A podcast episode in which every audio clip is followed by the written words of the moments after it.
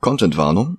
Die Ereignisse in Sin City, aber auch die Dialoge und die Wortwahl generell sind zutiefst frauenverachtend und der Grad an Gewalt und Übergriffigkeit könnte einige Leute stören. Mit anderen Worten, Contentwarnung Frank Miller.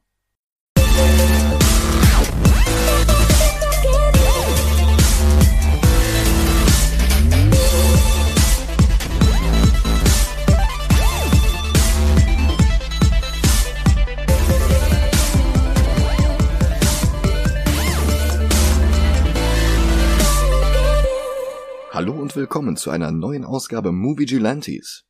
Hallo. Mein Name ist Michael Heide. Mein Name ist Dennis Kautz. Und wir sind immer noch im Miller-März. Nach dem Doppelpack aus Dark Knight Returns und Batman Year One standen Miller alle Türen offen. Und als erstes verkrachte er sich mit DC Comics. Die hatten Ende der 80er versucht, eine Art FSK für Comics einzuführen, aber bei den genauen Details ging Miller mit der DC-Redaktion doch weit auseinander. Miller nannte die Pläne Zensur und sie trennten sich im Streit. Letztlich gründete DC daraufhin das Vertigo-Label mit einem einfachen Mature Readers-Hinweis auf den Covern. Das taten sie dann halt ohne ihn.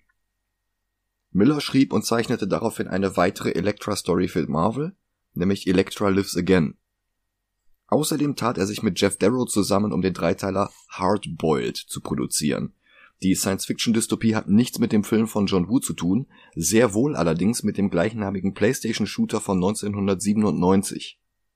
Gleichzeitig arbeitete er zusammen mit Watchmen-Zeichner Dave Gibbons, um Martha Washington zu erfinden, die Namensvetterin der ersten First Lady in der Geschichte der Vereinigten Staaten, die mit Wie der heißt die mit Vornamen? Martha. Hm. Millers Martha Washington erlebte mit der Pax Peace Force über das gesamte 21. Jahrhundert hinweg Science-Fiction-Geschichten. Martha Washington Goes to War, die zweite Serie mit ihr, ist eine sehr enge Adaption von Ayn Rands Roman Atlas Shrugged, nur um ein Gefühl dafür zu bekommen, wes Geisteskind Miller 1990 war. Und ich muss mich an dieser Stelle mal kurz korrigieren.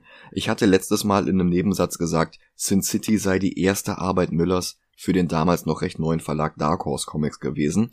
So formuliert ist das falsch. Sin City war die erste, die er auch selbst gezeichnet hat und die erste, die dann auch verfilmt wurde.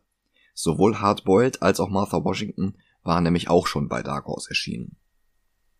Vor Sin City schrieb er dann allerdings noch das Drehbuch für Robocop 2. Lustigerweise, weil die erste Wahl für das Drehbuch abgelehnt hatte und diese erste Wahl war Alan Moore. Produktionsfirma Orion machte den Dreh dann allerdings zu einem Albtraum. Das Drehbuch war noch nicht ganz fertig, als schon ein Filmstart feststand, was die komplette Produktion ziemlich unter Zeitdruck setzte. Sie ließen außerdem Millers gesamtes Drehbuch von Waylon Green umschreiben und strichen dabei den kompletten dritten Akt.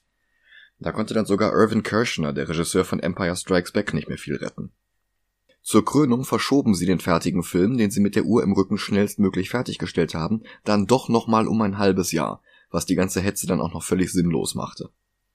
Was Miller nicht davon abhielt, das Drehbuch für Robocop 3 dann auch noch zu schreiben, offenbar war zumindest die Bezahlung gut. Aber nach 3 war Autor in Hollywood dann auch für Miller gestorben. GQ gegenüber sagte er Jahre später, The directors got the power, the screenplay is the fire hydrant, and there's a row of dogs around the block waiting for it. Zwischen Robocops 2 und 3 feierte Dark Horse 1991 dann seinen fünften Geburtstag und ihre Anthologie Dark Horse Presents gleich mit. Dort waren über die Jahre hinweg Comics wie eine sehr frühe Version der Maske oder Paul Chadwicks Concrete veröffentlicht worden, aber auch Lizenzsachen wie Alien, Predator und Alien vs. Predator. Später sollten noch Stories mit Hellboy, Buffy oder auch John Burns Next Man folgen. Zu besagtem Geburtstag sollte aber erstmal ein Anniversary Special her und Frank Miller zeichnete für den Anlass das erste Kapitel einer ganz neuen Geschichte. Die sollte erst einmal alles haben, was er gerne zeichnete. Schnelle Autos, nackte Brüste, harte Typen mit langen Mänteln. Der Plot war erstmal nebensächlich. Und herauskam Sin City. Das sollte eigentlich nur eine Kurzgeschichte werden, aber der Charakter Marv trieb ihn an, immer weiter zu schreiben. Die erste Storyline wurde dann in den nachfolgenden Ausgaben von Dark Horse Presents kapitelweise vollendet und erschien 1993 als Paperback, dann zum ersten Mal mit dem Untertitel The Hard Goodbye und gewann sofort drei Eisner Awards, wie auch mehrere der Nachfolgebände. Bei Sin City kamen Millers Noir-Einflüsse wie Mickey Spillane, Raymond Chandler oder Dashiell Hammett noch stärker durch als bei seinen Daredevil- oder Batman-Werken. Menschen sind entweder gut oder böse und die meisten sind böse. Graustufen gibt es nicht. Dementsprechend sahen auch die Comicseiten aus. Kontrastreiches Schwarz-Weiß, wobei das Weiß der Figuren und des allgegenwärtigen Regens auf den Seiten aus der schon aufgetragenen Tusche herausgekratzt wurde. Hier und da vereinzelt Farbe, aber nur sehr spärlich eingesetzt und niemals mehr als ein Farbton pro Story, die meisten kamen ganz ohne aus. Auch warf Miller sämtlichen restlichen Realismusanspruch über Bord. Sin City war gnadenlos überzeichnet, geradezu expressionistisch, sowie deutsche Stummfilme aus der Zeit der Weimarer Republik. Das Endergebnis sieht aus, als sei es sehr stark von der Serie Alec Sinner beeinflusst, von den in Europa lebenden Exilargentiniern Carlos Sampaio und José Munoz erschienen in den 1970ern und 80ern. Vielleicht ist Miller aber auch nur zufällig von denselben Quellen aus am selben Punkt angekommen wie Munoz. Wenn es in Sin City überhaupt einen Hauptcharakter gibt, dann ist es die Stadt selbst. Das fiktive Kaff Basin City, wobei niemand das B und das A ausspricht, war mal eine Goldgräberstadt an der kalifornischen Küste. Und von Anfang an platzte die Stadt beinahe vor Verbrechen, Korruption und Sexwork. Darum sind auch fast ausnahmslos alle Frauen Sexworkerinnen, selbst die, die nebenbei noch Assassininnen sind. Die wenigen femmes fatales, die ihre Körper nicht verkaufen, bekommen von Miller aber trotzdem Kurven wie Pornostars und Miller zeichnet in die Skizzen immer ihre Nippel, selbst wenn sie auf der fertigen Seite Kleidung darüber tragen. Überhaupt gibt es keine Frau außer vielleicht Marvs Mutter, die nicht extremst sexualisiert wird. When you have a brush in your hand, inking a beautiful woman is a lot like running your hands over her, sagte Miller in dem vorhin schon mal erwähnten GQ-Interview. It turns me on, okay? Nein, nicht okay, Frank, nicht okay. Marv, der Protagonist der ersten Geschichte, stirbt direkt an deren Ende. Wobei die meisten danach veröffentlichten Stories davor spielen, so dass er trotz wechselnder Hauptfiguren immer mal wieder Gastauftritte haben konnte. Die letzte Storyline, Hell and Back, kam von 1999 bis 2000 heraus. Seitdem hat Miller immer mal wieder mehr angekündigt, aber irgendwie kam da nichts mehr. Zwei Kapitel, die eigentlich als Comics hätten erscheinen sollen, flossen stattdessen mit ins Drehbuch für Sin City 2 ein aber das war's dann auch. Stattdessen schuf Miller diverse Fortsetzungen von Dark Knight Returns, drehte den Film The Spirit, kümmerte sich um seine widerwärtige Post-9-11 Anti-Moslem-Propaganda Holy Terror und er pöbelte online gegen die Occupy Wall Street Bewegung, die er als Abschaum und Vergewaltiger beschimpfte, als Kot und Müll, der Amerika im Kampf gegen den Islam nur behindert und schwächt und zurück in Mamas Keller gehen sollte oder gleich zum Militär. Erwähnte ich bereits, dass Miller im Laufe seiner Karriere immer weiter nach rechts driftete? Aber zurück zu Sin City. Durch den sehr eigenen Stil schien die Serie lange unverfilmbar. Aus dem Stoff konnte man keinen normalen Film machen, denn dabei würde man zwangsläufig alles verlieren, was Sin City überhaupt ausmachte.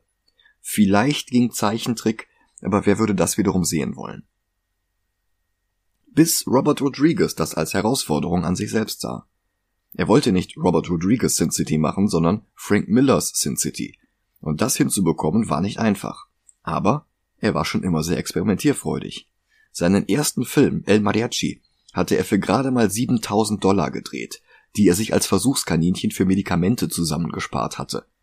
Und er war dabei Produzent, Regisseur, Drehbuchautor, Kameramann und die Special Effects hat er auch noch selbst gemacht. Für Kamerafahrten setzte er sich mit der Kamera in einen kaputten Rollstuhl, den Freunde dann durch die Gegend geschoben haben. Und geschnitten hat er den Film in der Kamera selbst. Er hielt einfach die Aufnahme an, wenn die Szene zu Ende war oder wenn sich ein Schauspieler versprochen hatte und nahm dann direkt die nächste Einstellung an dieser Stelle auf der Kassette auf. Mehr als einen Take gab es nicht, Storyboards auch nicht, und den Sound hatte er mit einem einfachen Kassettenrekorder aufgenommen. Aber es funktionierte. Es kam ein vollständiger Film dabei heraus. Nachdem er damit beim Sundance Film Festival gewonnen hatte, drehte er mit Desperado ein halbes Remake, offiziell Sequel von Mariachi, Es folgte der Episodenfilm Four Rooms, wo er das erste Mal mit Quentin Tarantino zusammenarbeitete, der dann auch das Drehbuch für Rodriguez nächsten Film schrieb, From Dusk Till Dawn. Bei der Arbeit an den Spy Kids Filmen gewann er Interesse an den damals neu aufkommenden digitalen Filmkameras und experimentierte viel damit herum. Der dritte Teil von Spy Kids hatte zum Beispiel einige 3D-Elemente und das sechs Jahre vor James Camerons Avatar. Aber auch Greenscreens, CGI, was immer es an Tricks gab, Rodriguez probierte sie aus. Und dann kam er eben auf die Idee, Sin City zu verfilmen. Nach ein paar Experimenten in seinem eigenen Studio in Texas, genau gegenüber von seinem Wohnhaus, drehte er ein paar Einstellungen mit ein paar Leuten komplett vor Greenscreen, der Rest war CGI. Nur um zu zeigen, wie Szenen beleuchtet werden müssen. Wie man die tiefschwarzen Schatten von Millers Panels mit der Kamera einfängt, so dass man trotzdem noch die Augen erkennen kann. Wie man die Farbakzente der Comics angemessen auf bewegte Bilder überträgt und so weiter. Als Rodriguez mit der Post-Production fertig war, ging er damit zu Frank Miller, und der hatte keine Lust. Er sah gar keinen Anlass, Sin City verfilmen zu lassen. Nach Robocop hatte er einfach schlechte Erfahrungen mit Hollywood. Aber Rodriguez nervte seinen Anwalt und seinen Verleger so lange, bis Miller sich breitschlagen ließ. Sie trafen sich und Rodriguez hatte die fertige Szene auf seinem Laptop dabei. Miller kommentierte das später mit That really looked damn good. Und er lobte Rodriguez, er würde Farben wie eine Waffe einsetzen. Rodriguez lud Miller nach Texas ein und sagte, lass uns mal einen Tag lang ausprobieren, was geht. Im schlimmsten Fall kommt ein cooler Kurzfilm dabei heraus und das war's. Dieser Kurzfilm war eine komplette Sin City Kurzgeschichte. The Customer is Always Right. Nebenbei, das ist die Eröffnungsszene, so wie sie später im fertigen Film gelandet ist. Mit Josh Hartnett war er seit The Faculty befreundet. Wie Marley Shelton an die Rolle gekommen ist, weiß ich nicht. Sie war aber danach auch noch in Planet Terror, ebenfalls von Rodriguez. Vielleicht sind die halt auch einfach befreundet gewesen. Keine Ahnung. Der Film strotzt nur so vor Leuten, die schon für Rodriguez, für Tarantino oder für beide vor der Kamera gestanden hatten. Diesen kompletten Prolog drehte Rodriguez jedenfalls in zehn Stunden. Miller war begeistert von dem Ergebnis, aber auch von der Effizienz beim Dreh. Wie gesagt, er hatte schon bei Robocop in Hollywood gearbeitet und in Daredevil hatte er einen kurzen Cameo gehabt. Normalerweise kriegst du an einem Drehtag gerade mal gefilmt, wie irgendwer eine Tasse Kaffee einschüttet und das war's. Aber Rodriguez hat einen kompletten Kurzfilm gedreht mit allen Einstellungen und das auch noch komplett im Stil der Comics. Und noch jemand war begeistert, Quentin Tarantino, dem Rodriguez seit den 90ern die frühen Schnittversionen seiner Filme zeigte und umgekehrt. Und als Frank dann zustimmte, den Film zu drehen, hat Rodriguez ihn zum Co-Regisseur gemacht. Bei jeder Kameraeinstellung, bei allen Szenen hatte Miller das letzte Wort. Wenn SchauspielerInnen Fragen zu den Figuren hatten, zu ihren Motivationen oder auch nur, was sie fünf Minuten vor Beginn der Szene gemacht hatten, dann hatte Miller auf alles sofort eine Antwort. Wenn ein Statist im Hintergrund seine Waffe falsch hielt, dann rückte Miller die zurecht, damit es eher so aussah, wie er es gezeichnet hätte, beziehungsweise wie er es gezeichnet hatte, denn der gesamte Film hatte kein Drehbuch, keine Storyboards, sondern einfach nur die Comics. So und nicht anders sollte das aussehen. Rodriguez nannte den Film auch keine Adaption, sondern eine Übersetzung.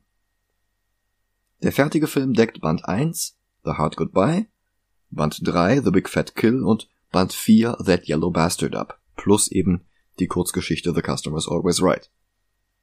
Jetzt gab es nur ein Problem. Die Directors Guild of America. Die Regisseurgewerkschaft in Hollywood. Wer für eins der großen Studios drehen will, kommt nicht an denen vorbei. Aber abgesehen von festen Regisseurteams, wie zum Beispiel die Russo-Brüder oder die Wachowski-Schwestern, ließ die DGA keine Co-Regisseure zu. Also trat Rodriguez kurzerhand aus der DGA aus, und um dem Ganzen noch die Krone aufzusetzen, holte er Tarantino als dritten Regisseur dazu. Der war damals nämlich auch nicht in der DGA. Rodriguez hatte kurz zuvor den Soundtrack für Kill Bill Volume 2 gemacht, zum Freundschaftspreis von einem US-Dollar.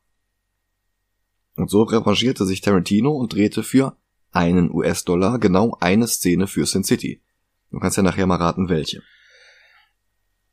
So, jetzt habe ich erstmal genug geredet, jetzt gucken wir uns den Film an. Es gibt zwei Schnittfassungen, den Kinocut und genau. den 17 Minuten längeren Recut. Den sehen wir uns heute an. Und der ist aufgesplittet in die vier Geschichten, die dem Film zugrunde liegen. Der Epilog des Films ist an den Prolog drangehangen worden, aber bei der Zusammenfassung setze ich ihn gleich wieder ans Ende, weil das im Gesamtkontext mehr Sinn ergibt. Und That Yellow Bastard ist zweigeteilt worden, weil zwischen dem Anfang und dem Rest acht Jahre liegen. Egal, erkläre ich nachher. Bis gleich. Bis gleich.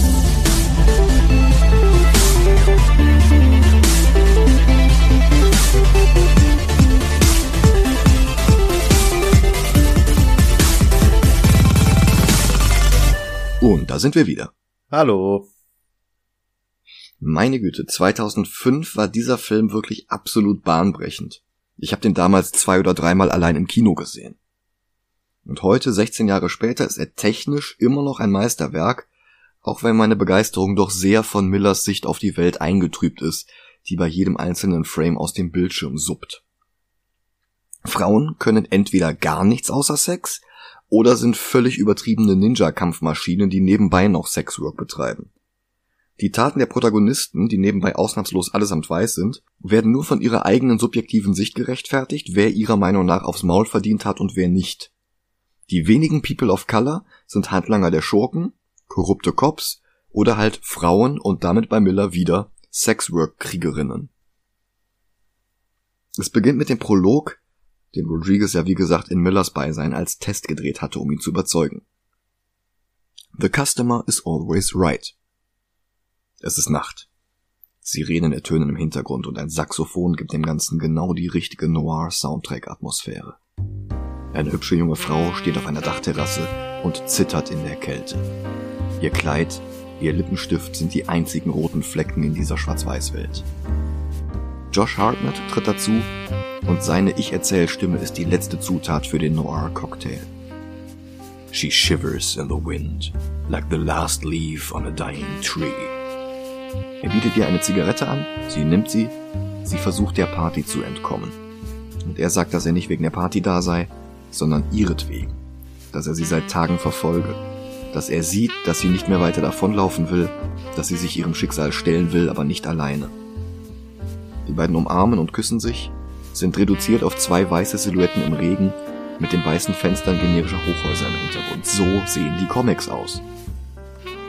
She's soft and warm and almost weightless. I tell her that everything will be alright. I tell her I love her. Und dann erschießt er sie.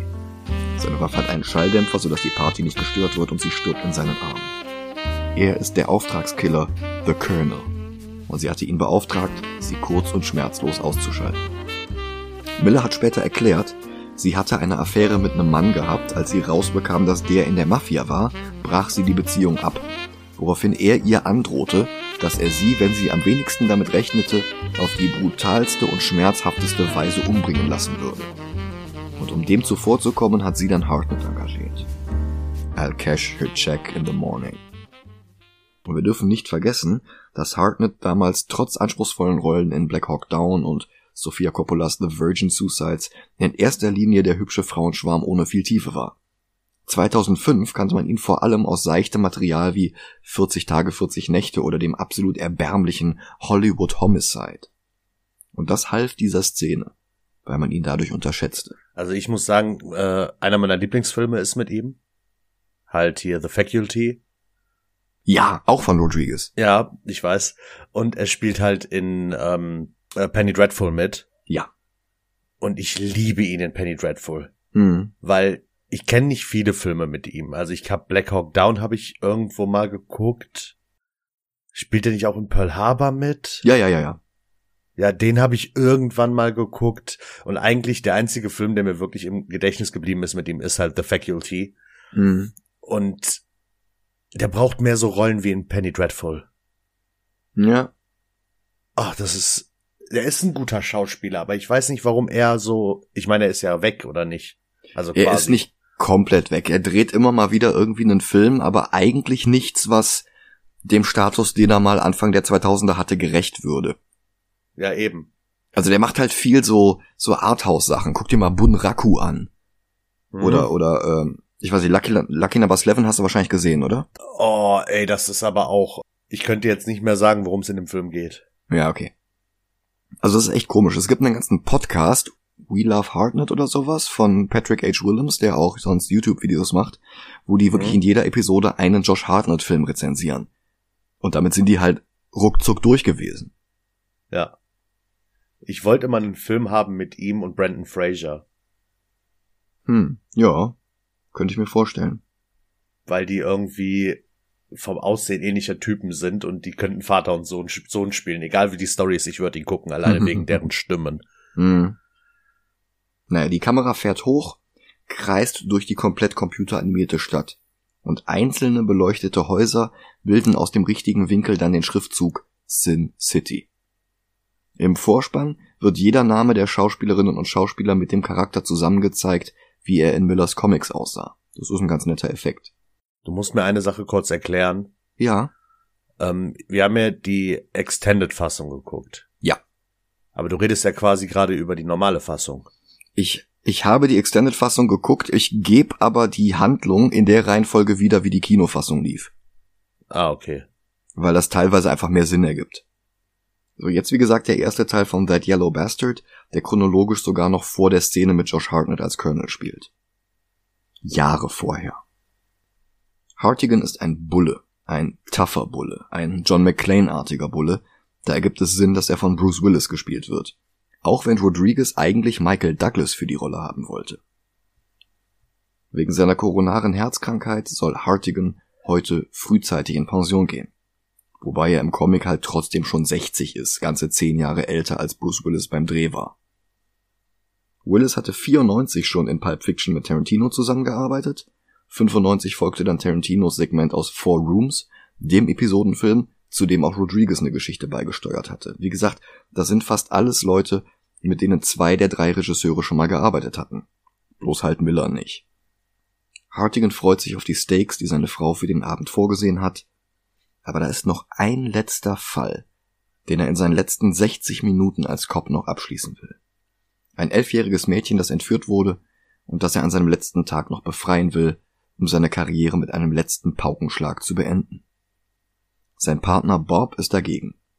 Der wird gespielt von Michael Madsen, der schon bei Tarantinos erstem Kinofilm Reservoir Dogs eine der Hauptrollen hatte. Außerdem war er in Kill Bill, Jahre später würde er für Tarantino noch in Hateful Eight und Once Upon a Time in Hollywood mitspielen.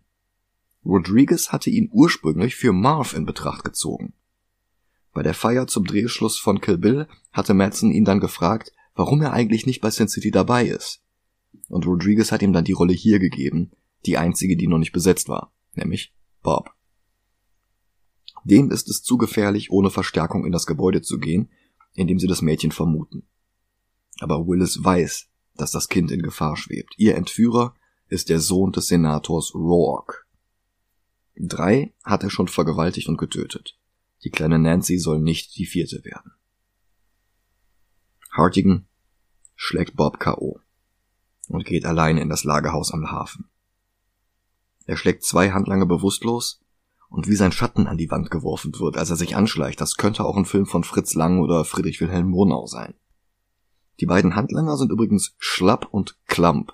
Klamp ist uninteressant, aber Schlapp ist ein wasserstoffblonder Nick Offerman, vier Jahre bevor er Parks and Recreation anfing. Im Gebäude lassen zwei andere Goons jetzt Rock Jr. mit Nancy alleine. Diese Zwillinge werden von ein und demselben Schauspieler dargestellt, per Computer mal eben verdoppelt. Die Schauspielerin von Nancy, also der elf Jahre alten Nancy, ist Mackenzie Vega, Schwester von Alexa Vega, die mit Rodriguez alle vier Spy Kids Filme gedreht hatte. Außerdem ist sie noch in Sin City 2, Machete Kills und im Fake-Trailer für Machete Kills Again in Space. Für Rock Jr. wollte Rodriguez eigentlich Leonardo DiCaprio. Daraus wurde nichts, Allerdings ist auch der Jahre später im Trailer für Machete Kills in Space. Also vielleicht ist nicht ganz klar, der Charakter trägt die ganze Zeit eine silberne Maske, als Anspielung auf DiCaprios Rolle in Der Mann mit der eisernen Maske. Da soll auch irgendwann noch ein ganzer Film kommen, möglicherweise ja tatsächlich mit Leonardo. Mit Tarantino arbeitete der allerdings 2019 zusammen, als die beiden Once Upon a Time in Hollywood drehten. Tatsächlich ging die Rolle von Rock Jr. dann an Nick Stahl, der kurz zuvor John Connor in Terminator 3 gespielt hatte, danach aber ziemlich in der Versenkung verschwand. Man könnte sagen, zu Recht. Hartigan hat jetzt Herzprobleme, schluckt ne Pille und steht wieder auf.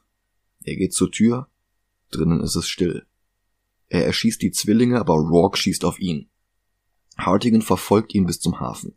Der Junge gibt ihm das, du kannst mir gar nichts, hast du keine Ahnung, wer mein Vater ist, Geseier, aber Hartigan schießt ihm ein Ohr weg. Und er befiehlt Nancy, nicht hinzusehen, dann schießt der Rourke die Hand weg, als wäre es ein MCU Phase 2 Film. Weil das noch nicht reicht, schießt er dann auch noch den Penis ab und exekutiert dann fast Rourke Jr. Bloß wird Hartigan da plötzlich selbst angeschossen, von hinten, von seinem Partner Bob, der in der Tasche von Senator Rourke ist.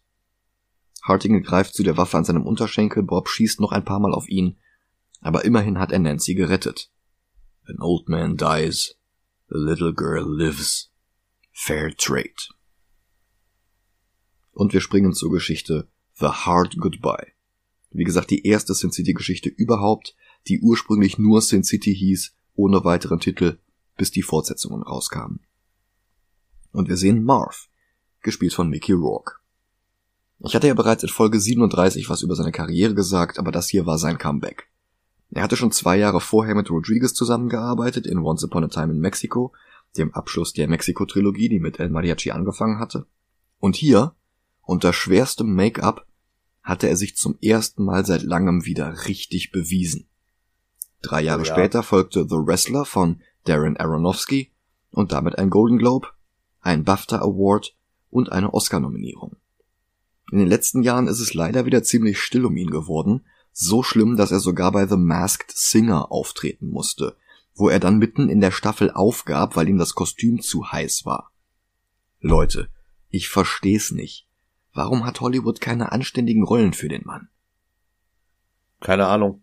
Ich äh, habe ja tatsächlich diese hier drei Expendables-Filme geguckt. Aha.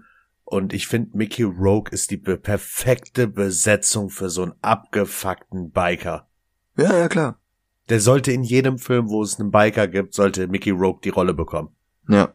Der ist perfekt für sowas. Ja. Ich meine, kann, kannst du dir irgendjemand anderen jetzt aus dem Stehgreif äh, vorstellen für ähm, hier äh, Iron Man 2? Selbst den abgefuckten Russen hat der drauf. Mhm. Mhm. Ja, stimmt schon. Sowas. Ey, Hollywood gibt ihm mehr solcher Rollen. Ja. Oder so, so Make-up-Rollen wie hier. Sowas wie Hellboy oder sowas. Oh mein Gott. Was denn? Ich, ich will ihn als Lobo. Fast schon zu alt, oder? Ja, ja, gut, ja. Aber ja, es, es, es hätte mal funktioniert, auf jeden Fall. Ja. Das Biker dann mit so einem geilen Make-up. Hm. Na gut, zurück zum Film. Marv ist ein Ex-Sträfling. Ein klassischer Neandertaler, der alle seine Probleme mit Gewalt löst. Was er in der Regel damit rechtfertigt, dass die anderen es verdient haben. Er selbst natürlich nicht, wobei ihm seine Befangenheit gar nicht auffällt. Natürlich hat er immer alles richtig gemacht, sonst hätte er es ja nicht gemacht. Und natürlich machen alle, die es anders machen, alles falsch. Und damit haben sie gleich wieder aufs Maul verdient. Nach dem Muster funktionieren eigentlich alle Protagonisten in Sin City. Und auch Frank Millers Daredevil und Frank Millers Batman, wenn man mal drüber nachdenkt. Gerechtfertigt werden ihre Taten eigentlich nur dadurch, dass Miller alle anderen einfach noch verkommener und niederträchtiger darstellt. Na gut, aber so funktioniert Nora nun einmal. For better or worse. Die Kulisse ist eine billige, dreckige Absteige. Und wenn ich Kulisse sage, meine ich komplett aus dem Computer entstanden. Es ist heiß. Und so ist die Göttin im Bett neben mir. Sie riecht, wie Engel riechen sollen. Goldie. Das ist Jamie King, bei der ich mich auch immer frage, warum sie keine bessere Karriere hatte. Die werden wir in Bulletproof Monk und in The Spirit wiedersehen, aber außer der Stimme von Aura Singh in Clone Wars hat sie sonst keine großen Rollen mehr gehabt. Auch schade eigentlich. Die beiden haben Sex in den exakt selben Posen und aus den exakt selben Perspektiven wie im Comic und dann schlafen sie nebeneinander ein. Und jemand kommt herein. Wir sehen das Gesicht nicht, nur strahlend weiße Brillengläser. Dieser Shot war nicht im Comic, aber alle Änderungen im Film sind auf Millers Mist gewachsen und das ist auch schon ganz sinnvoll, den Typen hier zu zeigen. Man erkennt den Schauspieler hier noch nicht, das hat auch einen Grund, aber dazu später mehr. Drei Stunden später wacht Marv mit einem gigantischen Kater auf und Goldie ist tot. Marv will wissen, wer sie war und wer sie tot sehen wollte. Warum sie sich an ihn herangemacht hat, warum sie ihn offenbar als Leibwächter wollte und mit Sex bezahlte. Und da kommen auch schon die Polizeiautos angeschossen. Die Cops kommen das Treppenhaus hoch und Marv explodiert durch die Tür und schlägt um sich, springt das Treppenhaus runter und nimmt das Fenster raus zu den Müllcontainern. Ich musste so an Winter Soldier denken. Weißt du, woran ich die ganze Zeit denken musste bei Marv? Woran? Hellboy. Ja. Ja. Ein Polizeiauto kommt auf ihn zu, aber er springt, kickt mit beiden Füßen durch die Windschutzscheibe, wirft erst einen Polizisten raus, fährt dann ein Stück, dann schmeißt der Officer Wilhelm hinterher und fährt mit dem Streifenwagen davon in den Hafen. Und die ganze Zeit über verflucht er Goldies Mörder und malt sich aus, was er ihm alles antun wird, um sie zu rächen. Carla Gugino spielt Lucille, Marvs lesbische Bewährungshelferin. Die hatten wir erst vor ein paar Wochen bei Watchmen gesehen. Sie ist aber auch eine Stammschauspielerin von Robert Rodriguez. Für den war sie in den ersten drei Spy Kids Filmen. Spielt die Mutter, ne? Ja, genau. Ah. Die Kamera ist genauso in Lucille's nackten Brüste verliebt, wie Frank Millers Stift es war. Das ist seinem Pulp- und Noir-Einfluss geschuldet. Da platzt ja auch immer alles traditionell vor cis-hetero-male-gays, was es nicht besser macht, aber erklärt. Goldie war eben auch schon oben ohne. Marv taucht bei Lucille auf. Er hat sich über und über mit Pflastern aus ihrem Medizinschränkchen beklebt. Diese komplett weißen Pflaster sind sein charakteristischer Look aus den Comics. Und Rodriguez hat das hinbekommen, indem er ihm orange Pflaster aufgeklebt und mit Schwarzlicht angestrahlt hat. Dadurch entstand ein ganz bestimmter Farbton, den er hinterher am Computer einfach in allen Frames durch Weiß ersetzen konnte. Und apropos Weiß, Frank Miller hatte im Comic dieses Badezimmer auf sehr interessante Art und Weise dargestellt. Wo das Licht der Lampe hinreichte, da waren die Kacheln weiß. Da wo allerdings die Schatten der beiden Personen an die Wand geworfen wurden, waren sie pechschwarz. In anderen Bänden variierte Miller das Prinzip dann so weit, dass die weißen Kacheln noch schwarze Fugen und die schwarzen Kacheln weiße Fugen hatten, was halt nochmal kontrastreicher ist. Und Rodriguez hat lange versucht, diesen Effekt am Computer hinzubekommen. Das war eines der Experimente, das er gemacht hatte, bevor er auch nur Frank Miller das erste Material gezeigt hat. Und es ist nicht ganz aufgegangen, dazu hat der Film halt doch zu viele Grautöne, aber er ist verdammt nah daran gekommen. Marvs Ich-Erzählstimme objektiviert noch einmal Lucille's Körper und benutzt dabei ein sehr abwertendes Wort für lesbische Frauen. Und dann gibt sie ihm Tabletten gegen seine Psychosen und fragt ihn aus, was passiert ist, wie sie ihn diesmal vor dem Knast bewahren soll. Und er sagt, diesmal ist es kein Creep with a gas can trying to torch someone.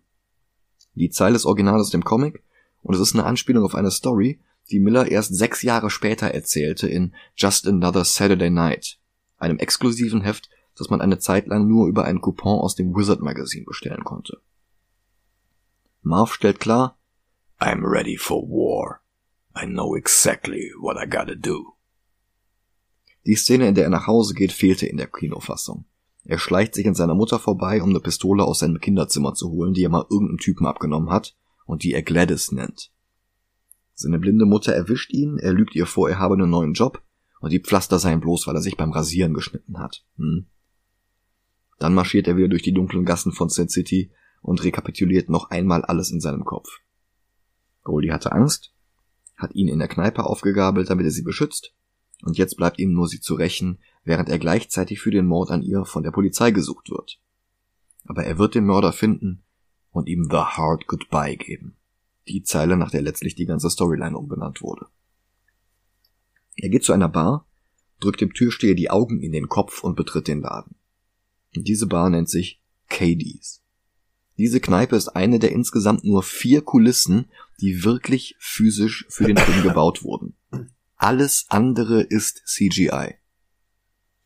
Wow. Und weil es Frank Millers Sin City ist, ist das Ganze natürlich ein Stripclub. Gerade tanzt Nancy, gespielt von Jessica Alba. Und Sin City und der erste Fantastic Four entstanden quasi zeitgleich. Also, die ist schon wandlungsfähig. Und während mhm. Nancy im Comic fast ständig oben ohne ist, ihr Tanz mit dem Lasso hat alleine fünf ganze Splash-Pages, das ist ein Viertel des gesamten Kapitels, hatte Jessica Alba durchgesetzt, dass sie im Film mindestens einen BH anbehalten darf. Und den Grund kann ich nachvollziehen. Sie wollte nicht, dass ihre streng christlichen Großeltern ihre Brüste sehen. Das hätte dem nächsten Weihnachtsessen nämlich eine sehr unangenehme Stimmung gegeben. Sie überredete dann Rodriguez und Miller, dass Nacktheit der Szene als Stripperin keinen Mehrwert gibt, und darum durfte sie den Pailletten BH anlassen. Den Comic kannte sie gar nicht vorher, sonst hätte sie für die Rolle gar nicht erst unterschrieben. Rodriguez war aber genug von ihr beeindruckt, um sie später noch in beiden Machete-Filmen und in Spy Kids 4 unterzubringen und in Sin City 2 sowieso. Die Musik, die wir hier hören, war übrigens nicht die Musik, zu der sie bei den Dreharbeiten tanzte. Rodriguez hat bloß nachträglich diese Musik unter die Szene gelegt. Auch in der Bar tätig ist Shelley, gespielt von Brittany Murphy. Die hatte ihren Durchbruch 1995 mit Clueless, es folgten gefeierte Rollen in Dramen wie Girl Interrupted und Eight Mile. Mhm. 2009 starb sie in einer Lungenentzündung, ihr Mann starb fünf Monate später ebenfalls an einer Lungenentzündung. Was? Murphys, ja. Murphys Mutter okay, vermutet, Schimmelbildung im Haus hätte beide getötet. Ganz klar ist das aber bis heute nicht. Okay. Also das mit Brittany Murphy weiß ich. Hm? Aber das mit ihrem Mann ist ja, das ist creepy. Ja. Ihre Mutter lebte mit in dem Haus und die hatte nichts. Okay. Und ihr Vater hat gemutmaßt, dass man sie und den Mann später auch vergiftet hätte, aber das ließ sich halt auch nicht beweisen. Also es ist bis heute oh. nicht hundertprozentig klar, was da passiert ist. Das ist halt eine Tragödie. Mhm. Marv sieht sich jedenfalls im Laden um und das Bizarre an dieser Szene ist, wie viele Personen hier miteinander agieren, deren Schauspielerinnen und Schauspieler überhaupt nicht zusammen vor der Kamera gestanden hatten. Also zum Teil waren die noch gar nicht gecastet, als die Szene mit anderen gedreht wurde. Zum Teil okay. konnte Rodriguez nicht Rolle 1 perfekt ausleuchten, ohne dabei Schatten auf Rolle 2 zu werfen. Er selbst zählt das im Bonusmaterial auf. Brittany Murphy ist in allen drei Geschichten, hatte aber insgesamt nur einen einzigen Drehtag kurz vor Ende des Projekts und hat dabei mit keinem der anderen Leute zusammengearbeitet. Nicht mit Bruce Willis, nicht mit Mickey Rourke, nicht mit Clive Owen, nicht mit Jessica Alba, die auch erst einen Monat nach Mickey Rourkes letztem Drehtag zum Film gestoßen ist. Brittany gibt Marv einen Drink, sieht dann rüber zu Clive Owen, der dann einen Monolog darüber denkt, dass Marv ganz okay ist, bloß halt im falschen Jahrhundert geboren. Clive Owen, der weder mit Murphy noch mit Rourke noch mit Alba zusammen gedreht hat. Aber die Szene, in der alle in derselben Bar sitzen, war natürlich nötig, damit der Film insgesamt sowas wie Zusammenhang hat. Und dieses Überlappen unterschiedlicher Sin City Geschichten ist auch in den Comics so. Wobei Dwights Monolog über Marv aus einer anderen Geschichte stammt, nämlich A Dame to Kill For. Der Band, der später die Grundlage für Sin City 2 bildete. Ich kannte den Dialog übrigens. Ach, echt? Ich kenne drei Lieder, wo das am Anfang kommt. Ach. Mhm. Hm. Marv streckt seine Fühler aus und versucht, den Mörder von Goldie anzulocken. Ein paar einfache Auftragsschläger greifen ihn an, aber er prügelt ihren Auftraggeber aus ihnen heraus und klaut einem von ihnen auch noch den Mantel. That's a damn fine coat. Als er die Gasse verlässt, verfolgt ihn Goldie? Marv arbeitet sich von Auftraggeber zu Auftraggeber, foltert sie mit Toilettenwasser oder schrappt ihr Gesicht über den Asphalt. Er landet in einer Kirche, der Priester hier wird gespielt von Frank Miller persönlich. Und der gibt Marv jetzt den Namen, den er sucht. Rourke. Nicht wie Mickey, sondern mit OA in der Mitte. Rourke, wie der Entführer der kleinen Nancy in der Hartigan Story. Dann schickt der Priester Marv zu einer Farm außerhalb der Stadt. Die soll er sich mal ansehen. Dann beleidigt er die tote Goldie, woraufhin Marv ihn im Beichtstuhl erschießt. Marv klaut ihm das Auto, aber bevor er einsteigen kann, wird er von einem Cabrio überfahren. Von Goldie? Sie schießt auf ihn, schafft es aber nicht, ihn zu töten. Er schluckt weiter Medizin und fährt zur Farm hinaus. Während er sich noch mit dem als Wachhund gehaltenen Wolf herumärgert, taucht er dann hinter ihm auf. Kevin, der stumme Killer und Kannibale, gespielt von Elijah Wood, der wie Josh Hartnett schon in The Faculty mitgespielt hatte. Mhm. Und man erkennt ihn hier nicht sofort, weil zum einen seine Augen von einer Brille verdeckt sind, deren Gläser mit demselben Schwarzlichttrick wie bei den Pflastern weiß leuchten. Zum anderen hat Rodriguez am Computer Elijah Woods Unterkiefer umgeformt, um ihn noch beunruhigender aussehen zu lassen. Also so oder so, es war 2005 ein gewaltiger Imagebruch für Frodo. Oh ja.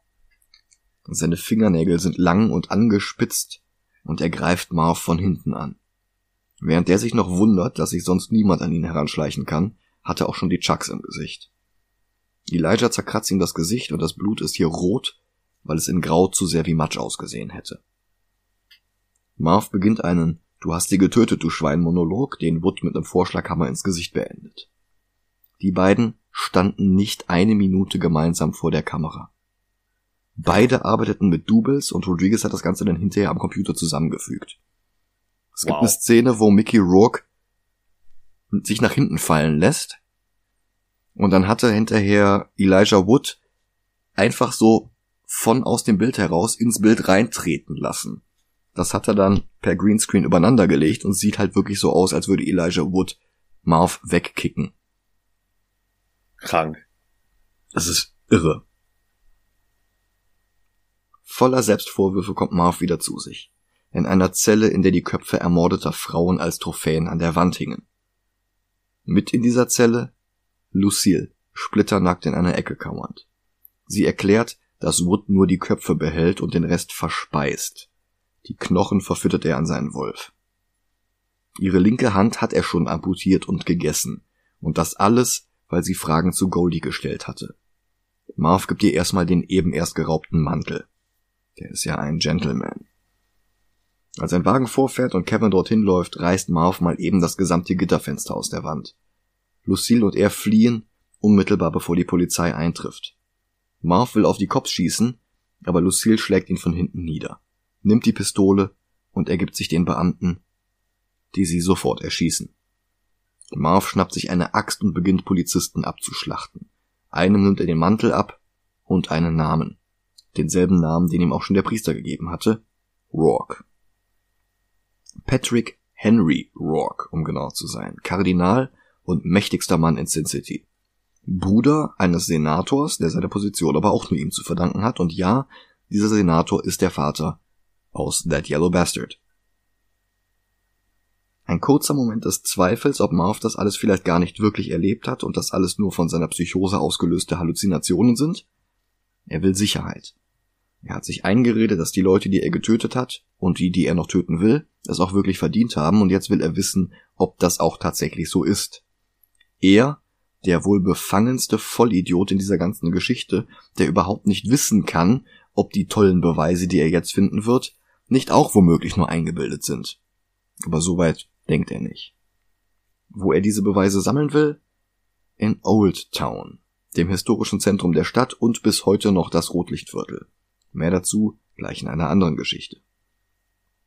Unter den Frauen, die er befragt, ist eine im Wonder Woman Kostüm, mit Lasso, Sternen auf den Hotpants und Unterarmstulpen aus weißem Stoff, die an Dianas Metallarmbänder erinnern.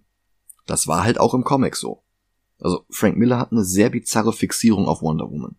In Dark Knight Returns hat er erst schon Joker Catwoman in ein Wonder Woman Kostüm stecken lassen. In der ersten Fortsetzung Dark Knight Strikes Again ist dann Diana selbst dabei, in erniedrigenden Schlangenmensch-Verrenkungen und nur noch dem goldenen Adler vor den nackten Brüsten. Der Rest des Kostüms muss irgendwie in der Wäsche gewesen sein.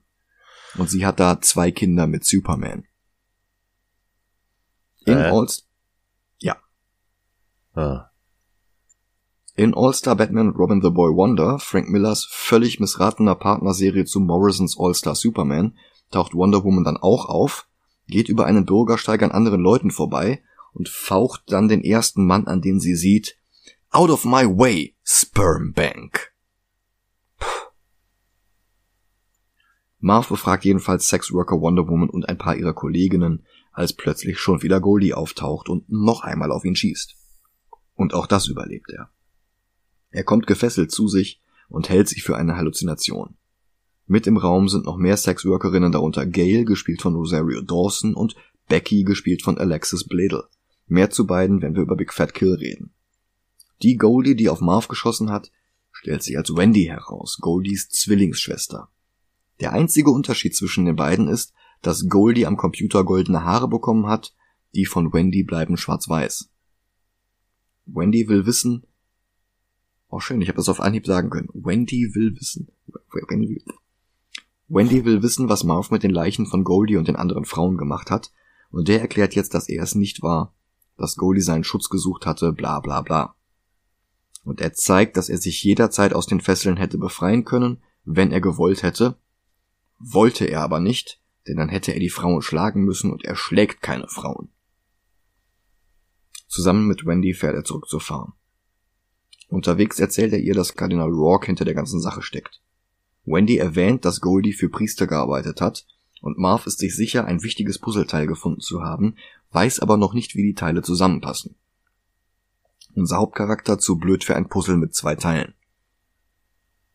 Er kauft noch ein Gummiseil, eine Säge und Stacheldraht. Und dann rasen sie zur Farm. Wendy bittet ihn, Kevin zu töten, und er breitet Stacheldraht aus und wirft dann einen Molotow-Cocktail ins Farmhaus. Das lockt Kevin nach draußen, aber der springt einfach über den Stacheldraht, statt drüber zu stolpern.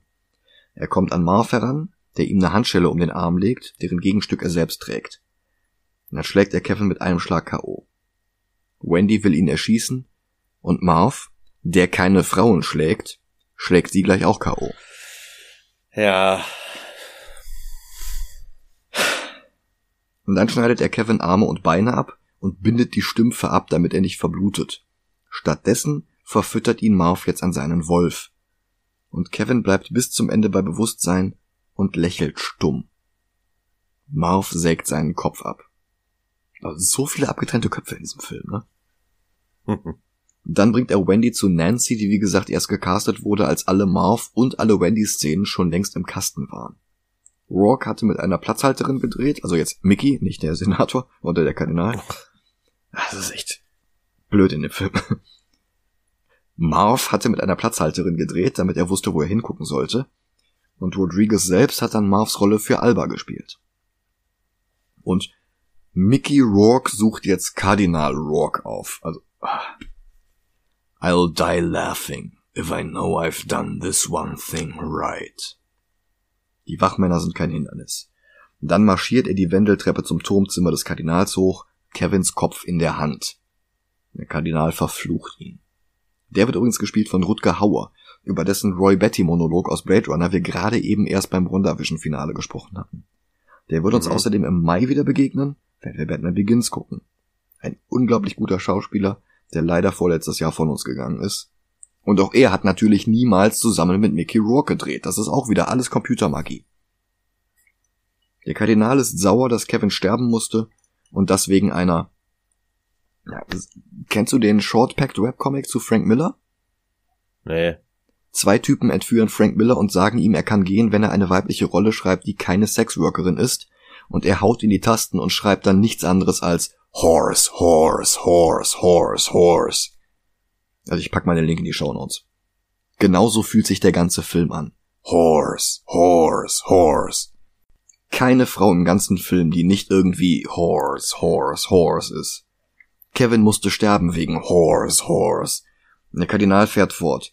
Wenn Kevin Horse, Horse verspeist hat, dann hat er nicht nur ihre Körper gegessen, sondern auch ihre Seelen. Er hat in diesen Momenten Gott gesehen und der Kardinal hat mitgegessen. Bis Goldie fast alles ruiniert hätte. Marv kündigt an, den Kardinal zu foltern und zu töten und macht das dann auch. Die Polizei, die ihn festnimmt, ist zu spät. Sie nehmen ihn fest, verprügeln ihn und drohen ihm letztlich damit seine Mutter zu foltern, bis er ein Geständnis unterschreibt. Nicht nur für den Kardinal und Kevin, sondern auch gleich noch für Lucille und die ganzen Frauen, die Kevin getötet hatte, und Goldie. Er wird zum Tod verurteilt. In der Zelle bekommt er dann Besuch von Wendy, die er für Goldie hält, komplett mit goldenen Haaren. Sie umarmt ihn, die beiden legen sich auf das Bett in der Zelle, und dann landet Marv auf dem elektrischen Stuhl. Sie legen den Hebel um und er lebt noch, Is that the best you can do, you pansies? Sie legen den Hebel ein zweites Mal um und dann ist er tot. Im Comic hat er noch gelacht, denn I'll die laughing if I've done this one thing right. Und später haben sie sogar eine Figur von ihm auf dem Stuhl verkauft, auf den du ihn hinrichten kannst und der dann lacht. Und den Pansy-Spruch sagt er auch.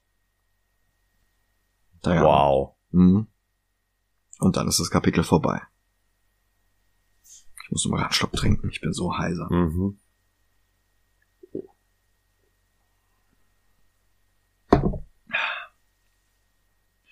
The Big Fat Kill ist die Geschichte von Dwight, gespielt von Clive Owen. Shelley hat sich in ihr Apartment eingeschlossen und lässt Jackie Boy nicht rein. Die beiden haben oder besser hatten eine Beziehung, aber Jackie hat sie grün und blau geschlagen und mit Hämatomen im Gesicht bekommt eine Kellnerin weniger Trinkgeld. Denn das ist die Motivation des Charakters. Geld. Nicht Selbstschutz, nicht Wut auf einen toxischen Mistkerl, der ihr vorenthalten hat, dass er eigentlich verheiratet ist, nein, Trinkgeld. Sie empfiehlt ihm einen Therapeuten. Dieses Apartment ist übrigens die zweite von vier tatsächlichen Kulissen.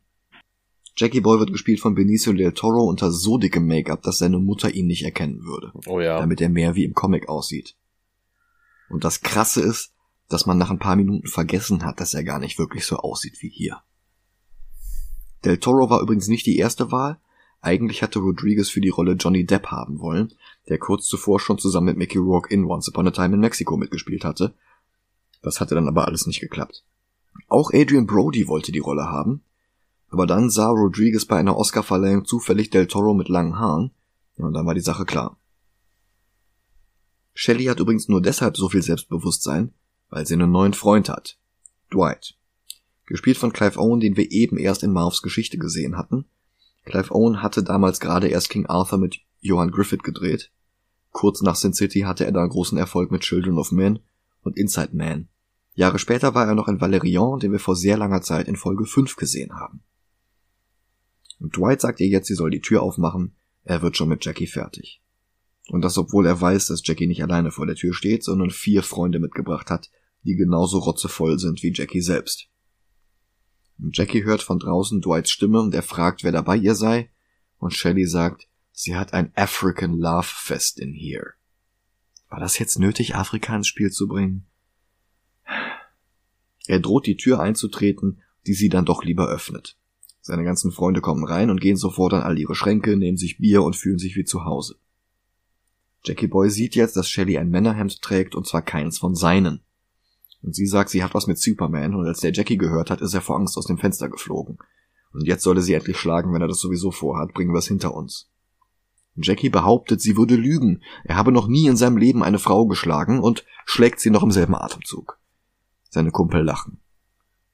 Einer von ihnen mit einem Pax Peace Force Logo aus Martha Washington auf dem T-Shirt droht jetzt sie zu vergewaltigen woraufhin sie sich ein Messer schnappt und ankündigt, ihm die Eier abzuschneiden, woraufhin ein anderer von den Typen eine Pistole zieht und auf sie richtet.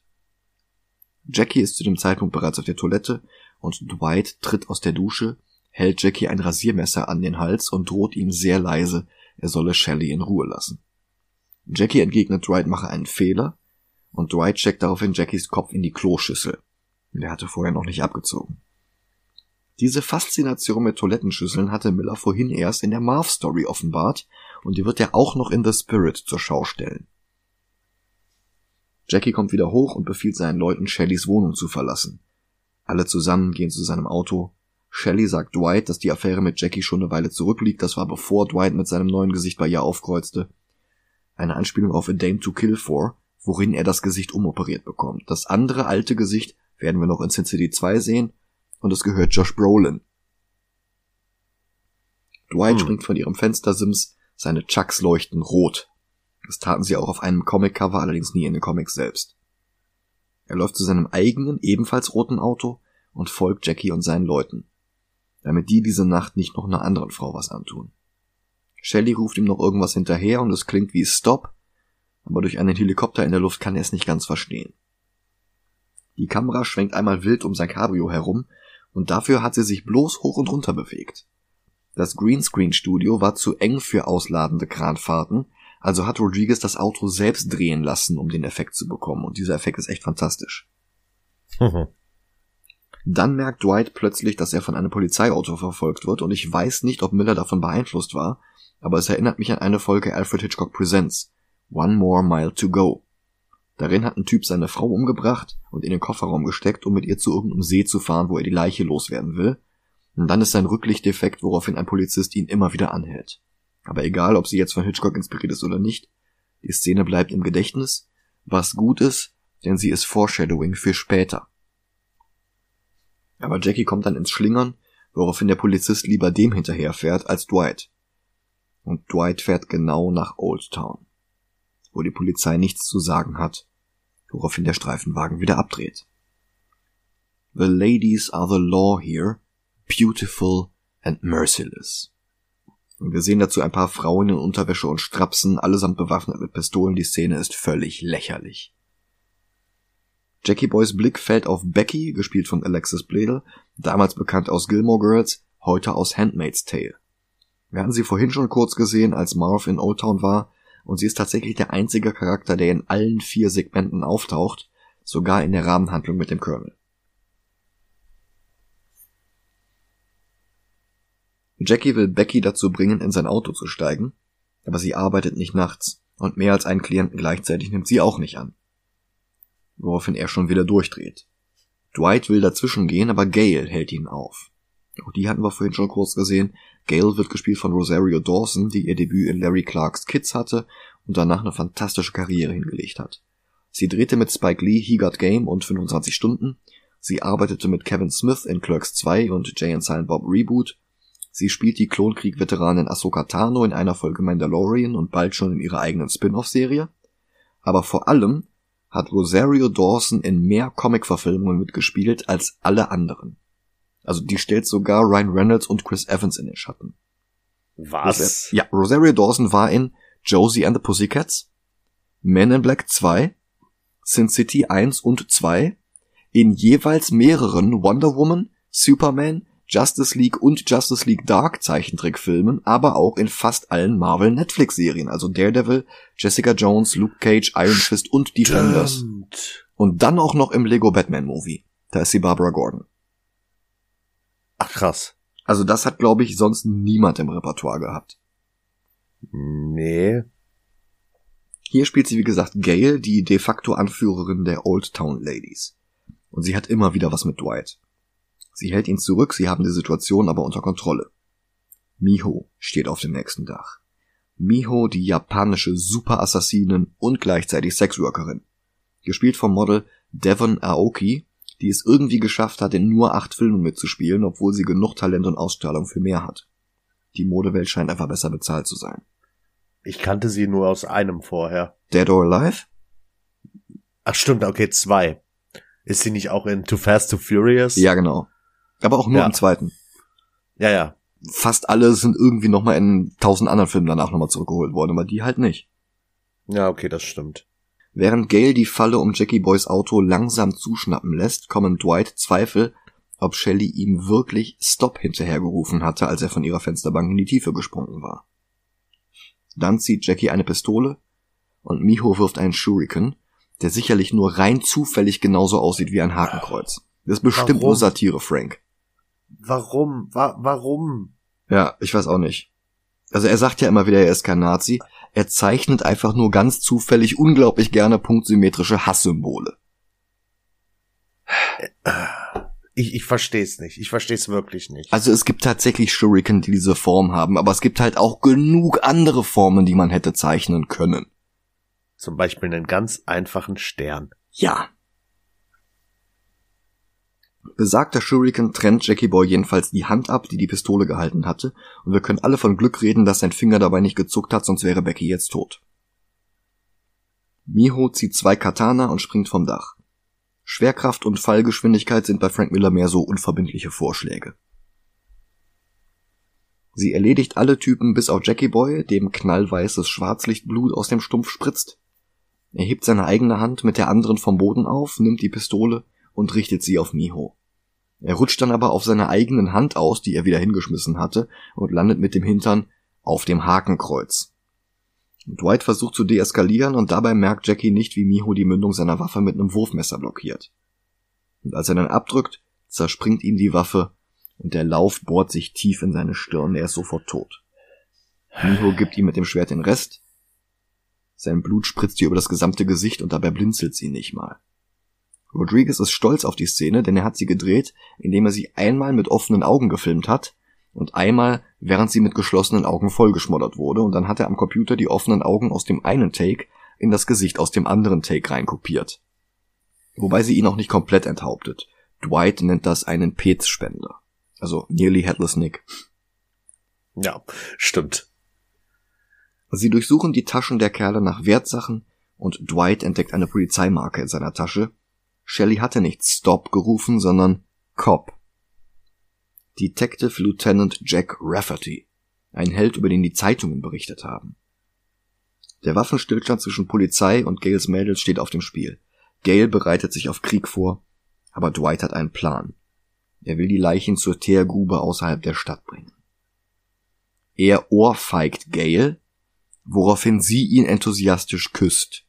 In Frank Millers Welt lieben es die Frauen, von harten Typen misshandelt zu werden. Millers Ehefrau Lynn Varley, die einige seiner Comics koloriert hatte, trennte sich 2005 von ihm, in genau dem Jahr, in dem dieser Film herauskam.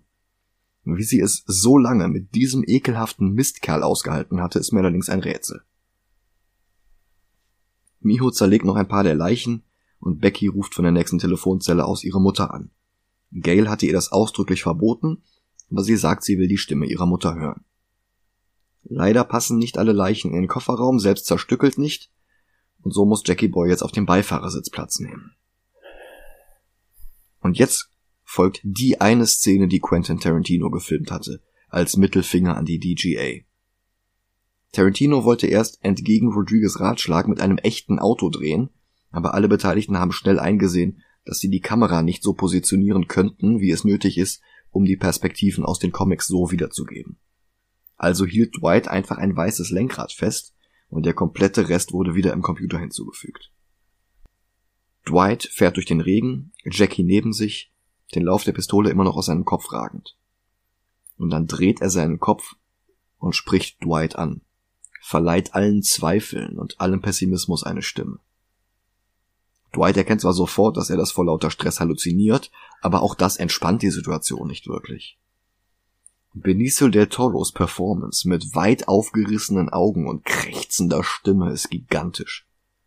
Und er weist Dwight auf gleich zwei Probleme hin. Problem eins: Die Tankfüllung reicht nicht bis zur Teergrube. Problem zwei: Ein Polizist auf einem Motorrad verfolgt seinen Wagen und schaltet die Sirene an. Dwight kann ihn nicht abhängen und der Polizist verlangt, dass er rechts ranfährt. Also jetzt haben wir wirklich Hitchcock. Er bremst ab und Jackie Boys Kopf knallt gegen das Handschuhfach. Der Polizist hält ihn an, tatsächlich wegen eines defekten Rücklichts und hält Jackie einfach nur für betrunken und sieht sich das nicht näher an. Dwight kommt mit einer Verwarnung davon. Dann übernehmen wieder Rodriguez und Miller selbst.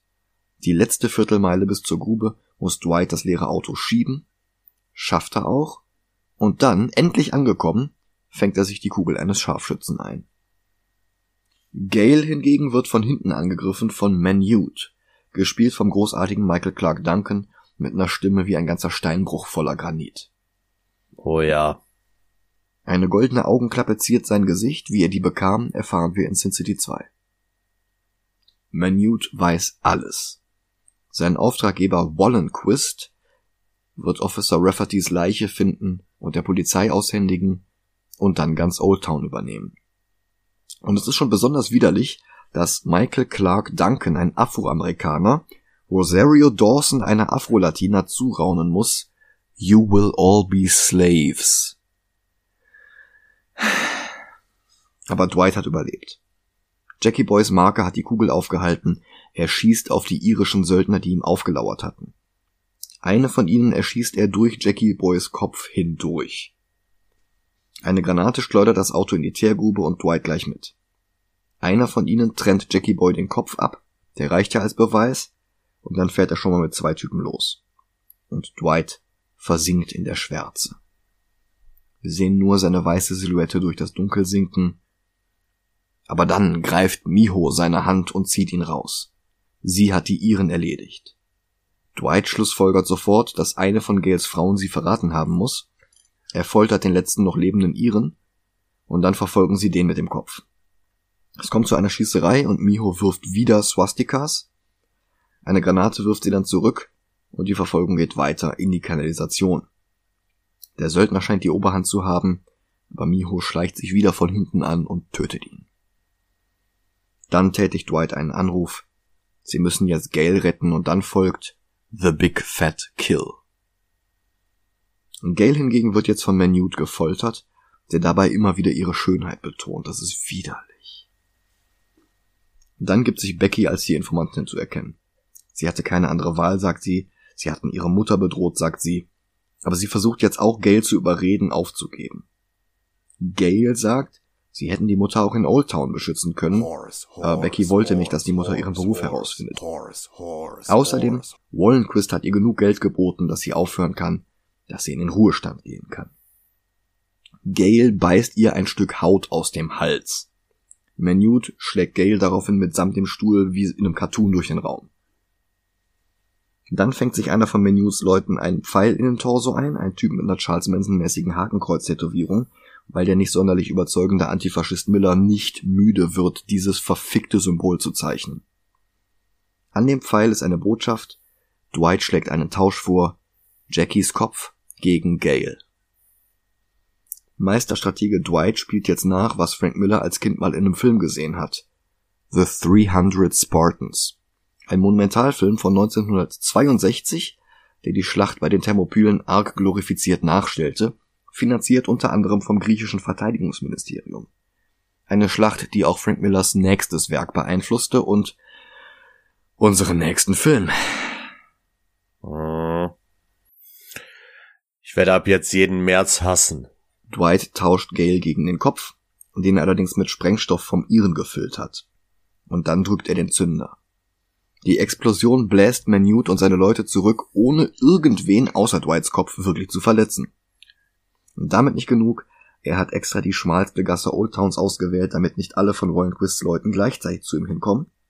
Und auf den Dächern ringsum stehen Gales Frauen, bis an die Zähne bewaffnet. Und sie töten alle, um Wallenquist eine Lektion zu erteilen, damit er sich nicht noch einmal mit den Mädchen von Old Town anlegt. Ein paar der Söldner fliehen, aber laufen Miho direkt in die Arme, die Menute in zwei Hälften splittet. Im Comic stirbt auch Becky hier bei der Schießerei, nicht so im Film. Blutdurst versetzt Gail und Dwight in Ekstase und sie küssen sich innig und leidenschaftlich. Er nennt sie seine Walküre. Und der Nachspann setzt ein. Zwei Geschichten müssen wir noch zu Ende erzählen, und die erste davon ist That Yellow Bastard. Hartigan hat überlebt. Senator Rourke hat ihm alle Verbrechen seines Sohnes in die Schuhe geschoben. Der Sohn wiederum liegt im Koma. Bob war nur einer von sieben Zeugen, die gegen Hartigan ausgesagt haben. Hartigans Frau trennt sich von ihm, heiratet vier Jahre später einen anderen. Keine Stakes. Dann taucht der Senator auch noch persönlich an Hartigans Krankenbett auf. Für die Rolle hatte Rodriguez eigentlich an Christopher Walken oder Willem Dafoe gedacht. Es wurde dann Powers Booth. Der hatte in den 80ern schon Philip Marlowe gespielt, aber auch für Comic-Verfilmungen ist er interessant. Gorilla Grodd und Red Tornado in Justice League Unlimited. Lex Luthor in Superman Brainiac Attacks. In Avengers, also von Joss Whedon, ist er einer der Köpfe im World Security Council und daraus wurde dann eine wiederkehrende Rolle in Agents of S.H.I.E.L.D. als Gideon Malik. Mhm. Nancy darf nicht aussagen. Sie ist die einzige, die weiß, dass Hartigan unschuldig ist, aber niemand glaubt ihr. Sie verspricht ihm jede Woche einen Brief zu schreiben. Und dann geht es für Hartigan in den Knast. Er beteuert nicht seine Unschuld, weil er weiß, dass Rourke dann Nancy zum Schweigen bringen würde. Er unterzeichnet aber auch kein Geständnis, er war es ja nicht. Nancy schickt ihm ab jetzt jede Woche einen Brief, Sie unterzeichnet mit dem falschen Namen Cordelia nach den Cordelia Gray Romanen von P.D. James. Hartigans Zelle ist übrigens physische Kulisse Nummer drei. Acht Jahre später hören die Briefe plötzlich auf.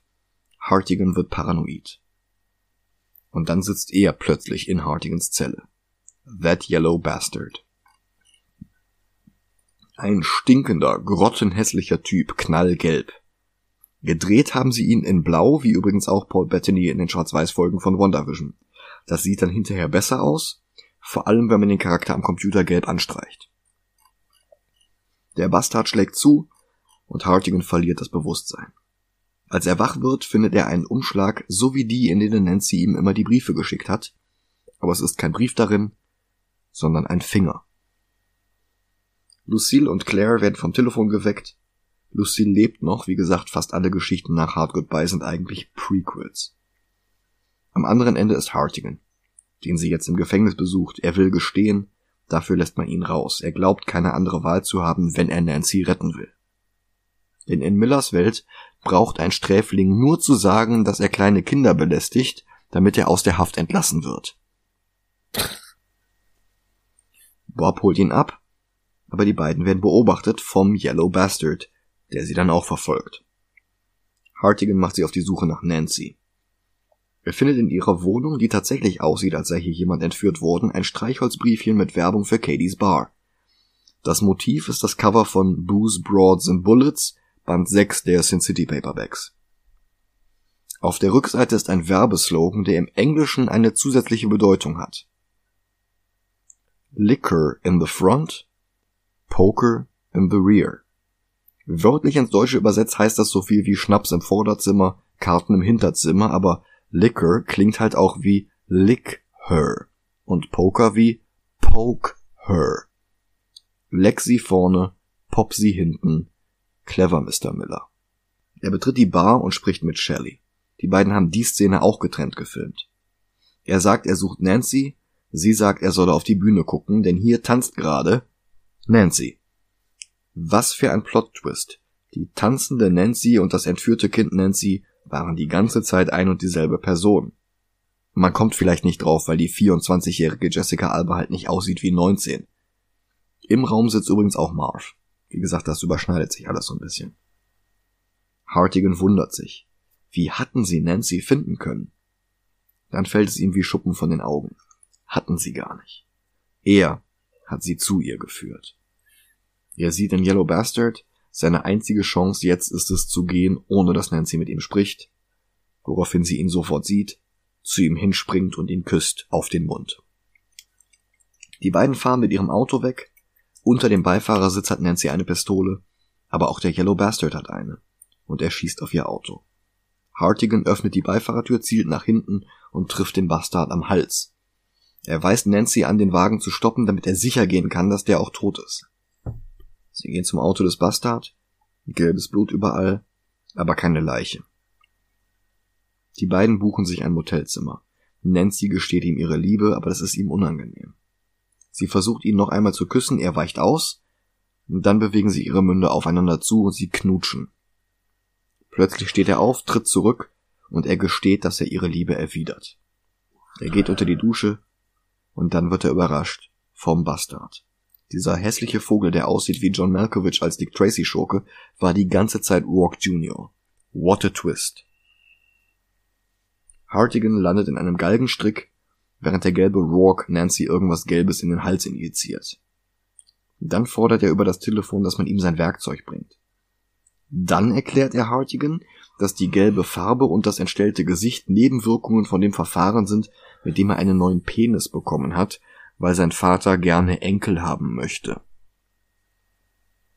Er gibt vor Hartigan damit an, wie viele hundert Frauen er in den letzten acht Jahren vergewaltigt hat, dann kickt er Hartigan den Tisch weg, auf dem er stand. Aber der stirbt nicht. Er schwingt mit dem Galgenstrick durch die Fensterscheibe und schneidet mit einer Scherbe den Strick durch. Er überwältigt Schlapp und Klamp, die beauftragt worden waren, seine Leiche mitzunehmen. Er entlockt ihnen, wo sie Nancy finden können. Die Farm. Kevins Farm. Dann klaut er ihnen die Waffen und ein Cabrio und er fährt zur Farm. Auf dem Weg zu Nancy macht sein Herz jetzt wieder schlapp, aber er fängt sich wieder. Er schaltet ein paar Wachmänner aus und wir sehen Kevin im Vordergrund sitzen und stumm ein Buch lesen. Im Haus brüllt Bastard Rourke jetzt noch einmal Nancy an, aber Hartigan kommt dazu, zieht seine Waffe, und dann greift er sich ans Herz und geht zu Boden. Aber das ist nur ein Fake. Er will, dass der Bastard nahe an ihn herankommt, damit er ihm in den Bauch stechen kann. Was er jetzt auch macht.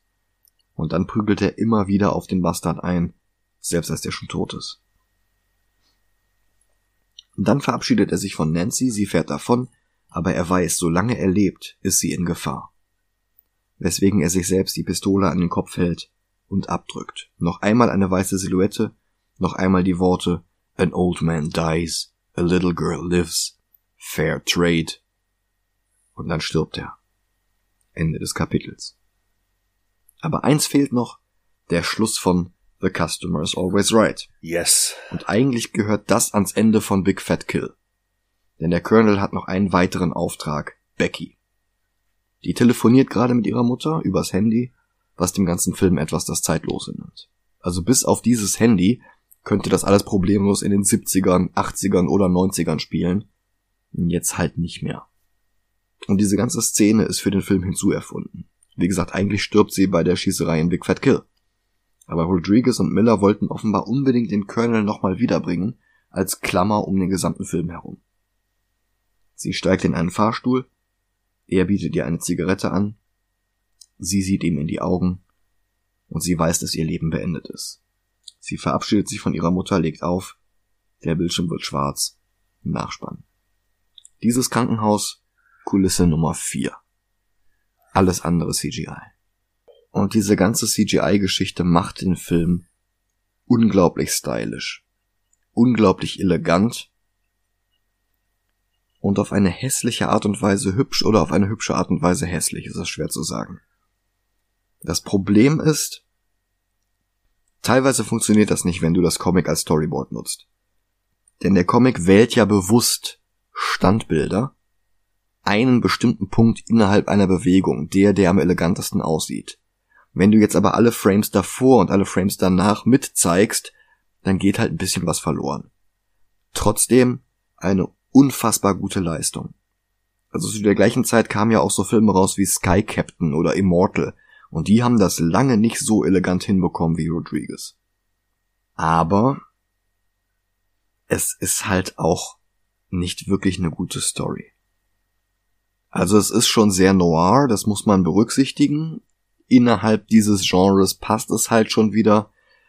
Aber das ist alles so menschenverachtend, so frauenverachtend. Das ist alles so, so unnötig dreckig und das, was so ein Zack Snyder für erwachsen hält. Huhu, wir zeigen Nippel. Dann kann es ja nicht für Kinder sein, dann muss es ja automatisch anspruchsvoll sein. Nein, ist es nicht, es ist halt bloß nicht für Kinder. Mhm richtig schlecht ist es halt nicht, richtig gut ist eigentlich nur die Technik. Das macht halt schwer zu ranken. Ich muss sagen, ich finde diesen Film einfach nur zum Kotzen. Und ich sehe zwei Filme, wo der Film für mich hingehört. Und da alles andere für mich inakzeptabel ist, überlasse ich dir das komplette Ranking. Was sind denn deine zwei Filme? Joker und Watchmen. So schlimm. Oh ja. Diese ganze Story mit äh, Bruce Willis mhm. hat mich so wütend gemacht. Weil er sich hinterher wie, in das Kind verliebt, oder? Ja, wie kann man einen Charakter von Coolness Faktor 10 von 10 mhm. auf Coolness Faktor minus 1000 machen? Mhm. Die, diese ganze Story mit ihm hätte enden müssen, wenn er sagt, ähm, äh, äh was war der Satz von ihm? Ich, äh, äh, ein alter Mann stirbt, ein junges Mädchen kann leben. Nachdem er das das erste Mal sagt, hätte die komplette Storyline mit ihm beendet sein müssen. Ich meine, ich mag ja die Idee, dass er im Knast sitzt und dann einsitzt für ein Verbrechen, was wer anders begangen hat, wofür er sich dann hinterher rächen will. Aber dieser Love-Plot hätte echt nicht sein dürfen. Boah, das ist so. Wie gesagt, krank, im Comic ist die auch noch 19 und er ist äh, 68 dagegen sage ich nichts. Ich, ich sag nichts in Filmen, wenn ein äh, über 60-Jähriger mit einem 19, 20, 21-jährigen Mädel zusammen ist, weil wo die Liebe hinfällt. Ja, aber mit der Vorgeschichte. Ja, aber mit der Vorgeschichte ist das einfach nur krank und deswegen gehört der Film für mich zu Joker und Watchmen. Dieser ganze Film war, ich, ich fand den so langweilig. Es gibt eine Story, die ich interessant fand, die an so vielen Stellen trotzdem kaputt gemacht wird. Big Fat Kill? Nur die mit Mickey Rogue. Ach, die. Okay. Die fand ich ganz angenehm. Die fand ich ganz cool. Was aber mhm. mehr an Mickey Rogue lag als an dem Film selber. Ja. Und ich finde diesen Film einfach nur widerlich, abartig und nee.